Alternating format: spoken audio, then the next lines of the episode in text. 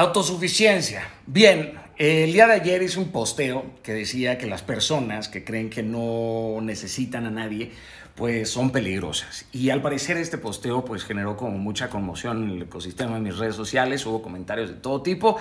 Pero para esto es este video, para hablar y profundizar un poco en ese asunto. Primero, quiero hablar acerca de esta tendencia que se aplaude, individualista, que claramente nos empuja a creer que vivimos en una absoluta autosuficiencia.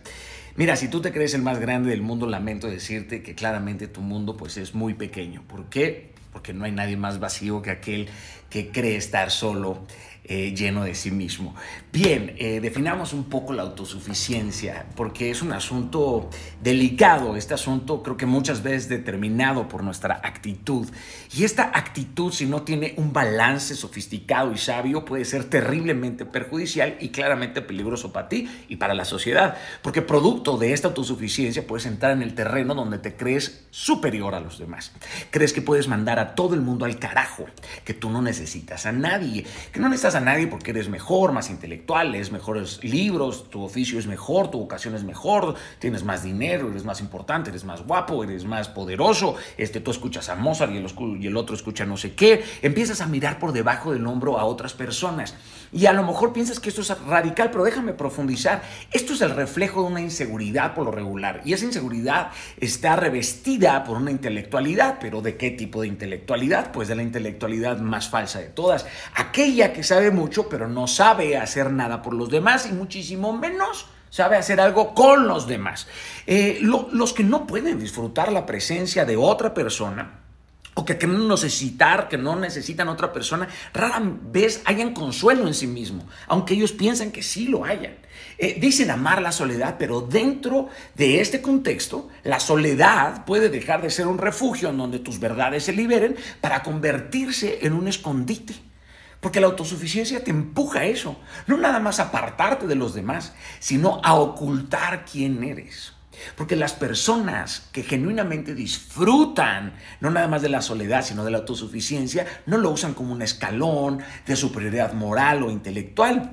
Miren, entiendo que ahora más que nunca, más que nunca se aplaude esta absoluta autosuficiencia. Yo no necesito a nadie, mejor solo que mal acompañado. Y esto te empuja a creer eh, que solamente tienes que recibir, por ejemplo, elogios. No te gustan las correcciones de nada. Yo quiero poner un ejemplo burdo y sencillo. Miren, a mí me gusta ir al mercado, ¿no? Me gusta escoger la fruta, me gusta cocinar, me gusta servir a quien vive conmigo y esto me parece muy cool. Y creo que ese tipo de autosuficiencia pues tiene una razón positiva, tiene un impacto positivo en mi vida. Pero si yo decidiera ir al mercado por la razón de que nadie compra las verduras como yo, porque todos los demás son unos pendejos y siempre se equivocan en escoger el aguacate. Y como no saben ellos escoger la curvatura perfecta de la manzana, pues no pueden cocinar por mí porque a mí no me gusta que nadie me cocine en mi casa. Y por eso no voy a tu casa, porque a mí tampoco me gusta la comida que hacen en tu casa y si yo no cocino, pues yo no como. Y por eso no voy, porque no me gusta el sazón, porque todos tienen un sazón culero, menos yo. Entonces yo no necesito que nadie me cocine, yo no necesito que nadie me limpie ni me lave la ropa, yo no necesito que nadie me haga favores. Y por eso, si olvidé cerrar la puerta de mi casa, pues me deshago de mi trabajo. Antes de hablarle a mi vecino, antes de pedir ayuda, primero me muero. ¿Te queda claro que esa autosuficiencia? Tiene una aplicación completamente negativa. Mm, Daniel es que está siendo mm, muy radical. Bueno, se llega ahí. Sí, las posturas son radicales, pero tengo que poner todo el parámetro para allá. Mira, querido, perdón, no sé qué traigo aquí. Ya. Eh, ¿En qué estaba? La autosuficiencia.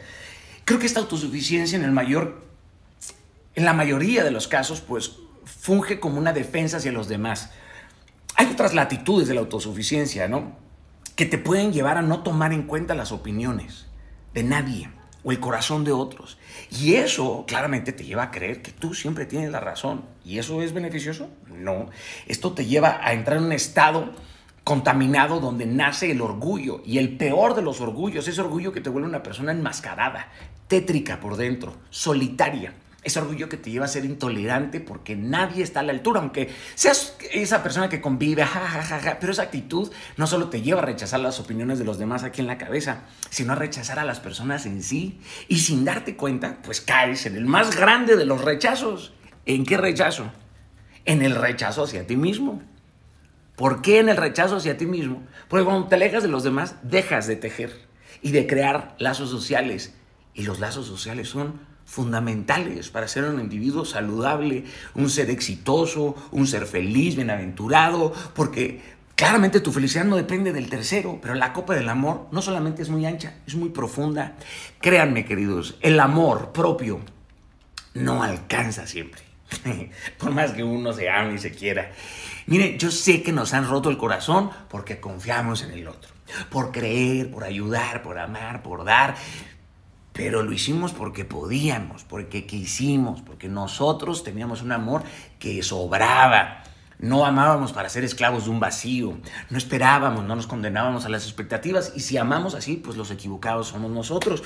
Una cosa es aprender a no estar siempre donde solo te querían para ratos y otra es tomar una decisión radical de no volver a juntarte con nadie, a no creer en nadie, a no confiar en nadie y creer que tienes que andar por la vida solo. Es que es mejor solo que mal acompañado.